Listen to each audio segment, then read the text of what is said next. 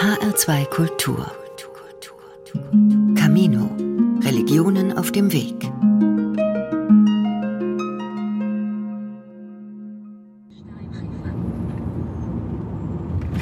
Yuval Roth steuert seinen Kastenwagen Richtung Norden, nach Haifa. Die Küstenstraße führt in weiten Strecken direkt am Mittelmeer entlang. Für Juvals kleine Passagierin auf der Rückbank ist das das erste Mal, dass sie das blaue Meer hinter weißen Dünen sieht. Kein alltäglicher Anblick auch für den alten Mann, der zerbrechlich fast im Beifahrersitz versinkt. Er wird über einen Schlauch in der Nase mit Sauerstoff versorgt. מה קורה? אנחנו, אני עם סילקה בדרך לדומא כרגע. Yuval telefoniert mit dem Krankenhaus in Haifa, denn seine Mitfahrer sind chronisch kranke Palästinenser. Er hat sie gerade am Checkpoint zum Westjordanland abgeholt. Nur zur Behandlung dürfen sie nach Israel. An welcher Krankheit sie leiden, weiß Yuval nicht. Er spricht kein Arabisch, sie kein Hebräisch oder Englisch. Yuval fährt jeden, der krank ist und Hilfe braucht. Er macht das seit Jahrzehnten, freiwillig. Angefangen hat Yuval damit, nachdem sein Bruder von arabischen Terroristen ermordet worden war. Ich wurde gefragt, ob ich keine Angst habe, im Auto erstochen zu werden. Es kam mir nie in den Sinn, Angst zu haben, obwohl mein Bruder in einem Auto entführt und umgebracht wurde. Und jetzt fahre ich jeden Tag Palästinenser in meinem Auto, aber solche Gedanken kamen mir nie. Begonnen hatte Yuval allein, später halfen Freunde. Heute fahren rund 1600 Israelis freiwillig palästinensische Patienten. Sie holen sie an den Checkpoints ab, begleiten sie in israelische Krankenhäuser, fahren sie zurück zu den Checkpoints oft über die ganze Behandlungsdauer, häufig über Jahre. Es sind Männer wie Shachar Steif, 61 Jahre alt, ein Baum von einem Mann. Meine Gründe hier mitzumachen, ich glaube, es ist das Richtige. Und es ist auch eine Art Wiedergutmachung. Es ist ein Versuch, die Fehler auszubessern, die wir hier seit Jahren begehen. Der typische Freiwillige will eine Lücke füllen. Wir suchen alle nach einem Weg, um Frieden mit den Arabern zu schaffen, aber auch mit uns selbst. Ich glaube, anderen zu helfen, die in Not sind, lässt einen spüren, dass man etwas Sinnvolles tut. Yuval Roth hat eine Organisation gegründet. Road to Recovery heißt sie, Weg zur Genesung. Er will helfen, unbürokratisch, schnell, ohne politische Einmischung. Seit dem Tod seines Bruders vor rund 30 Jahren sucht Yuval den Dialog mit Angehörigen von palästinensischen Opfern, aber auch mit Israelis, die Angehörige durch Terror verloren haben, wie etwa Rami El-Hanan, Sohn eines Auschwitz-Überlebenden. Er erzählt von seiner Tochter. Smadar was a young and vivid and energetic and very laughing little girl. Smadar war ein junges, lebendiges und energisches Mädchen, das dauernd gelacht hat. Sie war wunderschön und sie war eine hervorragende Schülerin. Sie ist geschwommen, hat getanzt, hat Klavier gespielt. Sie war umwerfend. Jeder hat sie Prinzessin genannt. Wir lebten in unserem Haus in Jerusalem, in einer sehr komfortablen Blase, vollkommen losgelöst von der Welt ringsum.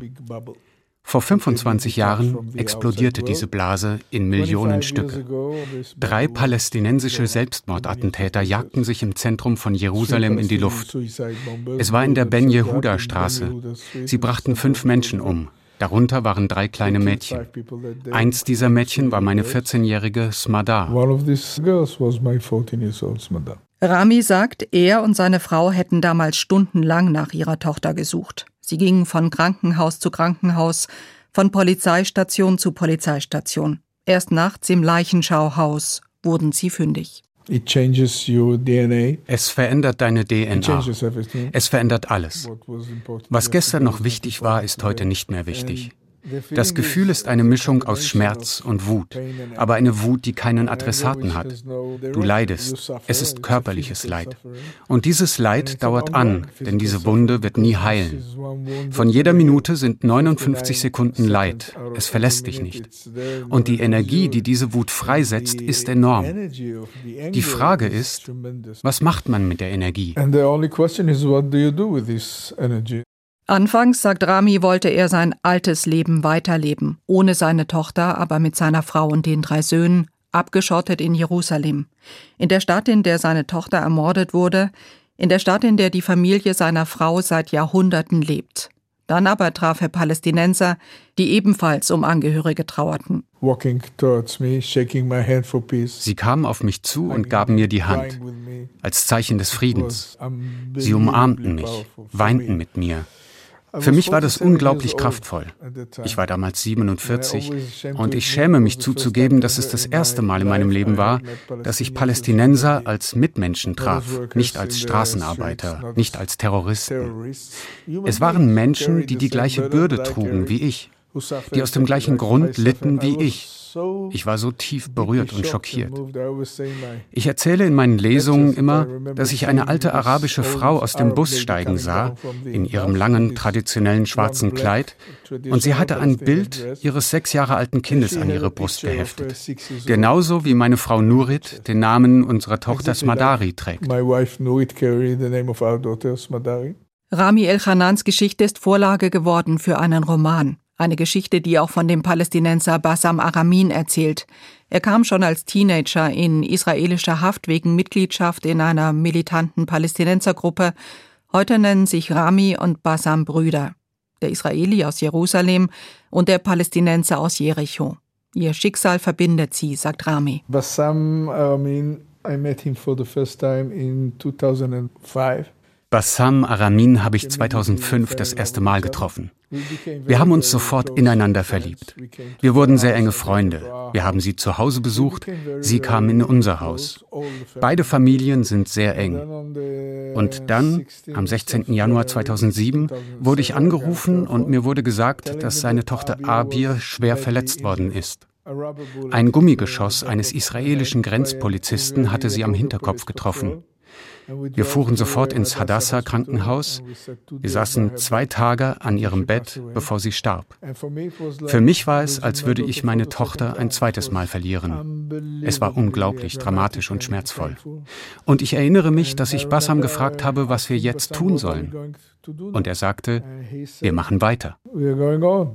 Und sie machen weiter, nach wie vor sprechen mit Israelis und Palästinensern, reisen um die Welt und zeigen, Palästinenser und Israelis können in Frieden miteinander leben, auch wenn es Tote gegeben hat. Rami und Bassam gehen zu den Treffen des Parents Circle, wo sich Angehörige von Opfern beider Seiten treffen. Versöhnung, miteinander ins Gespräch kommen, das ist auch das, was die Israelin Anat Marnin zum Parents Circle gebracht hat. Hier lernte sie arabische Familien kennen. Aber sie konnte es erst viele Jahre nach dem Tod ihrer zwei Brüder. Beide starben vor 50 Jahren am selben Tag im Yom Kippur-Krieg. Einer an der syrischen, einer an der ägyptischen Grenze. Ich kam zum Parent Circle, als meine Mutter etwa 80 Jahre alt war. Bis dahin war sie die Sprecherin der Familie. Für mich waren die Worte meiner Mutter sehr wichtig, denn sie überbrachte die Botschaft von Frieden und Versöhnung. Sie sprach im Namen der trauernden Familien und endete mit den Worten, ich erhebe meine Hände und reiche sie den arabischen Müttern. Wir Mütter wissen, wie groß der Schmerz ist. In unseren Adern fließt das gleiche Blut. Wir vergießen die gleichen Tränen. Wir teilen denselben Schmerz. Wir müssen als Mütter das Blutvergießen stoppen und weiteres verhindern. Anat erinnert sich an ihr erstes Treffen mit palästinensischen Frauen in Al-Ram im Westjordanland in der Nähe von Jerusalem. Ein Dolmetscher war dabei, denn weder konnten die jüdischen Frauen Arabisch noch die arabischen Frauen Hebräisch. And the facilitator asked und der Moderator fragte uns, was sind eure Träume?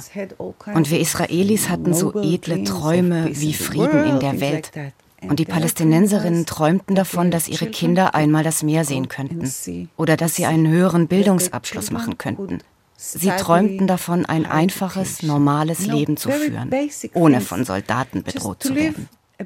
Das hat mich sehr schockiert. And it was very shocking. In der Nephrologie im Rambam-Hospital in Haifa. Kassem stöhnt etwas, als eine Krankenschwester den Katheter an seinem Bauch wechselt. Yuval Roth und Shachar Steif stehen in einiger Entfernung in dem großen Raum, in dem auch andere Palästinenser behandelt werden. Noch nicht einmal Vorhänge trennen die Patienten. Kassem ist zehn Jahre alt, er hat große braune Augen und ist ein geübter Patient, seit Jahren in Behandlung. Kassem bekommt Injektionen mit Antikörpern. Erst vor wenigen Monaten hat seine Mutter Hannah ihm eine Niere gespendet. Ich möchte allen Freiwilligen von Road to Recovery danken, die sich um uns kümmern. Yuval, Shachar, Yael. Shachar ist ein großartiger Mensch. Er lässt mich nie allein. Nach der Nierentransplantation war ich drei Monate im Krankenhaus und er kam jeden Tag wirklich jeden Tag, um mich und meinen Sohn zu besuchen. Alle Freiwilligen ermutigen mich die ganze Zeit, unterstützen mich, vor allem Shachar. Er ist ein Bruder, eine Schwester. Er ist der Vater und Großvater von Kassem, auch für meine anderen Kinder. Also. Das war nicht immer so, sagt Shachar. Anfangs seien Hannah und Kassem zurückhaltend gewesen und auch er habe vor der ersten Krankenfahrt Bedenken gehabt. Ich höre das auch von anderen Freiwilligen. Anfangs fühle man sich wie eine Art Taxifahrer, auch wegen der Sprachbarriere. Die Patienten sprechen kein Hebräisch, wir sprechen kein Arabisch. Die meisten von ihnen sprechen noch nicht einmal Englisch. Kommunikation ist also schwierig. Wenn man eine Familie oder ein Kind zum ersten Mal mitnimmt, spürt man manchmal die gleichen Ängste, die ein typischer Israeli hat, wenn er Palästinensern begegnet. Sie fürchten uns. Sie haben Angst vor den Besatzern, was wir ihnen antun können. Sie trauen uns nicht. So wie wir in Israel lernen, Palästinenser zu hassen, lernen es Palästinenser uns zu hassen. Bei den ersten Fahrten spürt man diese Spannung. Das Kind versucht nicht mal zu kommunizieren. Es kauert in seinem Sitz und wartet auf die Gelegenheit, aus dem Auto zu kommen. Shachar sagt, die Patienten aus dem Westjordanland oder dem Gazastreifen seien für israelische Krankenhäuser eine feste Einnahmequelle. Die palästinensische Autonomiebehörde trägt die Behandlungskosten, die israelischen Freiwilligen fahren die Patienten auf eigene Rechnung. Palästinenser dürfen nicht mit dem eigenen Auto nach Israel, aus Sicherheitsgründen heißt es. Dreimal wöchentlich wartet Chachar am Checkpoint und bringt Kassem nach Haifa. Immer mit dabei Mutter Hannah, die allein mit ihren fünf Kindern in der Nähe von Jenin im Westjordanland lebt. Die Freiwilligen haben eine schöne Summe für die Familie gesammelt. Bevor Hanna und Kassim zur Transplantationsoperation gingen, hatten wir genug gesammelt, um den anderen Kindern ausreichend Geld zum Überleben zu geben. Denn auch der älteste Sohn war hier im Krankenhaus, um zu helfen. Das heißt, drei Kinder waren allein daheim, die sich nicht selbst versorgen konnten. Und es gab niemand, der Geld verdiente. Wir konnten ihnen genug geben, um Essen und die Miete für zwei oder drei Monate zu zahlen, solange wie die Mutter im Krankenhaus war. Wir haben auch dafür gesorgt, dass israelische Freiwillige ihnen hier im Krankenhaus nach der Operation rund um die Uhr geholfen haben. Seine eigenen Kinder sind erwachsen. Jetzt nimmt Qasem bei Shachar eine Art Enkelrolle ein. Es gibt kleine Geschenke, ein Fahrrad. Zurzeit wünscht Qasem sich eine Katze. Qasem und Shachar das ist mehr als eine Fahrgemeinschaft. Mir kommen die Tränen, wenn ich davon spreche. Denn in der Nacht, bevor Kasims Mutter operiert wurde, sagte sie zu mir, wenn mir irgendwas passiert, dann vertraue ich dir mein Kind an. Sie hat eine Schwester, aber von ihr kommt kaum Hilfe. Ich weiß nicht warum. Hannah ist auf sich allein gestellt. Sie hat zu mir gesagt, du bist wie ein Vater für Kassem. Und es stimmt. Ich liebe den Jungen. Und wenn du ihn lächeln siehst, dann schmilzt dein Herz. In seiner eigenen Familie habe es anfangs Widerstand gegeben gegen seine Hilfe für palästinensische Patienten. Auch bei seinem Sohn und seiner Tochter, die beide während ihrer Militärzeit in Kampfeinheiten waren. Meine Tochter war in der Einheit, in der Hunde eingesetzt werden. Ihr Hund war spezialisiert darauf, Sprengstoff zu finden. Sie war bei einigen Razzien in der Westbank dabei. Das war bevor ich hier als Freiwilliger angefangen habe. Vielleicht war es ein Grund, weshalb ich hier angefangen habe. Ich erinnere mich an ein Gespräch mit ihr. Ich habe ihr gesagt, ihr dringt in ein Haus ein um 3 Uhr morgens, ihr tragt Tarnuniform und eure Gesichter sind verhüllt. Man weiß nicht, ob ihr Männer seid oder Frauen. Stell dir einen dreijährigen Jungen vor, der sich vor Angst in die Hosen macht. Er weiß nicht, dass der große Soldat mit dem großen Hund meine Tochter ist, die noch ein Jahr zuvor in der Schule Ballett getanzt hat. Er weiß das nicht. Er sieht den großen Soldaten, der seinen Vater mitnimmt. Wenn bei ihm Waffen und Sprengstoff gefunden werden, dann wird er wahrscheinlich zu einer Gefängnisstrafe verurteilt. Aber denk an das Kind. Ein dreijähriges Kind ist unschuldig. Erinnere dich daran. Ein weißes Reihenhaus in einem Jerusalemer Vorort. Im Garten trägt ein Zitronenbaum pralle Früchte. Im hellen Wohnzimmer liegt eine Querflöte auf dem Notenständer. Nomi Morak hat blonde Locken und sitzt vor einem gelben Bild. An Freitagen aber trägt die 74-Jährige schwarz. Dann ist sie Teil der Bewegung Frauen in Schwarz und hält mitten in Jerusalem Plakate hoch. Auf ihnen steht Stoppt die Besatzung. Die Leute, die freitags an uns vorbeigehen und uns zur Hölle wünschen, in den Gazastreifen oder an beide Orte gleichzeitig, sind frustriert und wütend. Sie sind frustriert, weil sie uns als palästinensische Boten sehen, was nicht stimmt. Aber das ist egal. Sie werden durch uns daran erinnert, dass es einen Konflikt gibt. Aber daran wollen sie nicht denken. Sie wollen auch nicht daran erinnert werden, dass sie vielleicht etwas falsch machen. Sie denken, dass das Land ihnen gehört. Aber das Land ist das eine, die Menschen sind das andere. Wenn man im Krieg Land erobert, dann leben dort schon Menschen. Was soll mit ihnen geschehen? Soll man sie umbringen? Soll man sie vertreiben, umsiedeln? Darüber wollen die Leute nicht nachdenken. Die Frauen in Schwarz wurden 1988 von Frauen in Jerusalem gegründet. Das war kurz nach Beginn der ersten Intifada, des ersten palästinensischen Aufstands. Seitdem nimmt Nomi fast jeden Freitag an den Mahnwachen gegen die israelische Besatzungspolitik teil, schweigend, egal was die Passanten sagen. Manche von ihnen sprechen über mich als Frau alles andere als nett. Sie sind sehr unverschämt, unzivilisiert, sagen schlechte Sachen. Zum Beispiel, dass ich die Prostituierte von Arafat bin. Dass er tot ist, ist ihnen egal. Ich würde nach wie vor für meine Dienste bezahlt. Sie fragen mich, wie viel zahlt Arafat dafür, dass du hier stehst? Und weiteren Blödsinn. Besonders befremdlich sind ultraorthodoxe Frauen, die mir Dinge sagen, die definitiv nicht in der Bibel stehen. Dass ich etwa eine Hure bin. Und das alles, obwohl ihre kleinen Kinder daneben stehen. In front of their little children. Zu Beginn, sagt Nomi, seien sie viele Frauen in Schwarz gewesen. Mittlerweile aber stünden nur noch wenige freitags in der Nähe der Residenz des Ministerpräsidenten. Sie selbst hat nur nach dem Beginn der Oslo-Friedensgespräche 1993 ausgesetzt. Damals war die Hoffnung groß auf eine Zwei-Staaten-Lösung. Nach dem Oslo-Abkommen standen wir für etwa eineinhalb Jahre nicht mehr auf der Straße. Die Stimmung war so euphorisch, so wundervoll. Wir dachten, Frieden ist möglich. Dann wurde Ministerpräsident Yitzhak Rabin ermordet und die Idee vom Frieden fiel in sich zusammen. Wir waren plötzlich schlechten Gefühlen ausgesetzt, die es zuvor nicht gegeben hatte. Es war purer Hass und Gewalt. Sie sehe sich nicht als politisch links, sie sei eine Liberale, eine Pluralistin, die gerne eine Übereinkunft sehen würde zwischen Juden und Arabern. Für Nomi hat ihr Engagement Folgen. Nicht nur bei den Freitagsmahnwachen werde sie beschimpft, auch Kollegen und Nachbarn hätten sich distanziert. Wir sind sehr wenige, zehn Frauen. Früher waren wir 150 Frauen.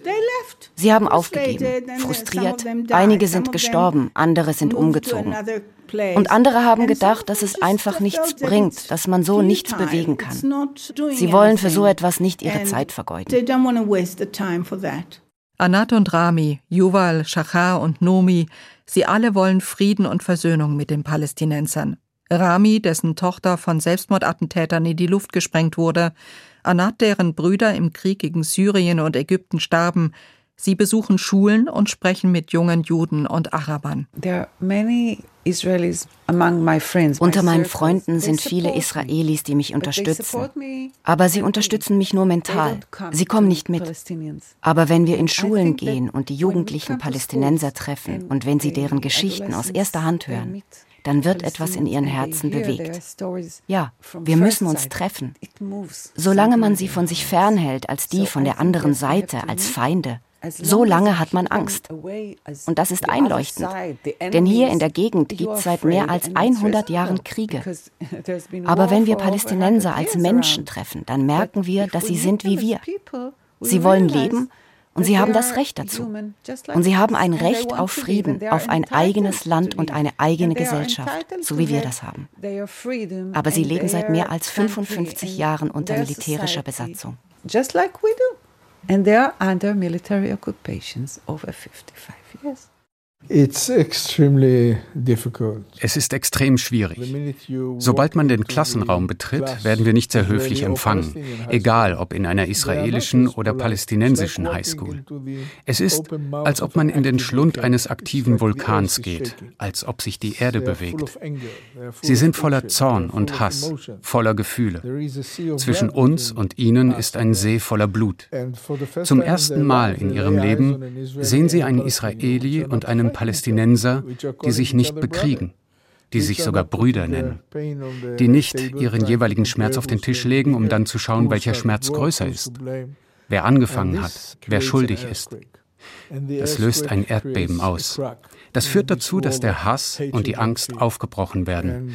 Durch den Riss kann ein kleines Licht hereinkommen und dieses Licht kann die Dunkelheit vertreiben. Das ist unser Ziel im Parent Circle.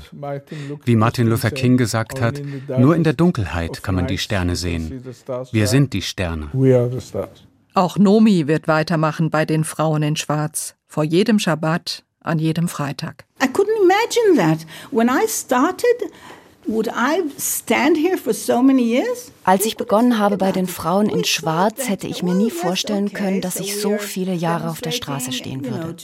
Ich glaube, niemand hätte das je gedacht. Wir dachten, okay, wir demonstrieren und zeigen damit in unserer Stadt unsere Meinung. Man muss schon mutig sein, das zu tun. Die Leute sehen einen plötzlich komisch an. Das ist nicht so einfach. Auch Leute, mit denen ich zusammenarbeite, sagten zu mir, ich weiß, wer du bist, du bist diese Linke. Oder es wurden wirklich schreckliche Dinge über mich gesagt. Aber ich komme immer wieder. Ich hätte mir allerdings nie vorstellen können, dass ich so viele Jahre lang auf der Straße stehen würde. I kept on coming, and I must say that I had no idea that I will stand there for so many years. Und Shachar und Yuval, sie fahren weiter palästinensische Patienten in israelische Krankenhäuser. Gegen jede Kritik, in der Hoffnung, nicht nur zu helfen, sondern auch etwas bewegen zu können. We are paying a huge price on the occupation because wir zahlen für die Besatzung einen hohen Preis. Für mich ist es ein hoher moralischer Preis. Wir erziehen unsere Kinder nach Wertvorstellungen, an die wir glauben. Und sobald sie aus der Haustür gehen, treffen sie auf eine Realität, die genau diesen Werten widerspricht. Wir ziehen hier in Israel Generationen von jungen Leuten groß, die total gespalten sind. Und das ist nicht umkehrbar. Ich verstehe das nicht. I cannot understand it. My own children asked me, Aren't you afraid that they're going to stab you? Meine eigenen Kinder haben mich gefragt, hast du keine Angst, dass sie dich von hinten erstechen, während du sie ins Krankenhaus fährst? Ich habe gesagt, ich habe nicht die geringste Angst, denn sie lernen mich als Mensch kennen. Sie kennen mich, sie schätzen mich. Ich würde sogar sagen, sie lieben mich. Sie merken, dass ich ihnen wirklich helfen möchte. Man findet wahrscheinlich keine Palästinenser, die mehr pro-Israeli sind als die Patienten, die wir zur Behandlung in die Krankenhäuser fahren. Denn sie bekommen wirklich Hilfe und sehen Israelis aus einer anderen Perspektive als sonst. Israelis, die sie normalerweise nie kennenlernen würden. From a different perspective, Israelis that they have no chance of seeing in their normal life.